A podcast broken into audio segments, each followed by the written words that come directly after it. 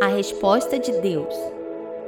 E estando sua nora, a mulher de Finéias grávida e próxima ao parto, e ouvindo estas notícias de que a arca de Deus era tomada e de que seu sogro e seu marido morreram, encurvou-se e deu à luz, porquanto as dores lhe sobrevieram, e chamou ao menino Icabode, dizendo: De Israel se foi a glória, porque a arca de Deus foi tomada e por causa de seu sogro e de seu marido. 1 Samuel 4, 19 a 21. Eli mantinha um sacerdócio passivo. Via seus filhos profanando o templo e não os corrigia como pai e nem como sacerdote. Eli gerou Finéias e Finéias gerou Icabode.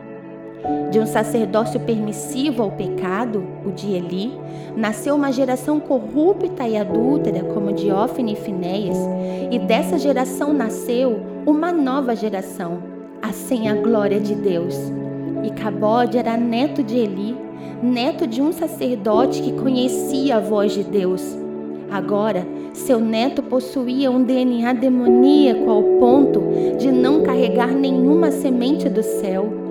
E Cabode significa impossível de receber a glória de Deus ou foi-se a glória. Toda iniquidade cresce quando não é tratada, da permissividade à perda total da glória de Deus.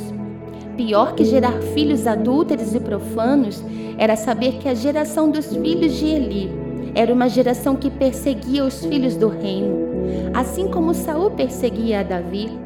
Eles foram chamados filhos de Belial, e Belial é um espírito alucinado na perseguição aos filhos do reino.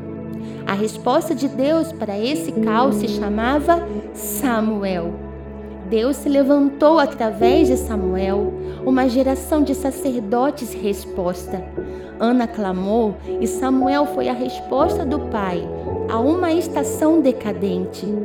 Hoje, pelo clamor da igreja, Samuéis precisam ser levantados e uma nova geração que ama a arca precisará se mover para desfazer a estação de Icabode.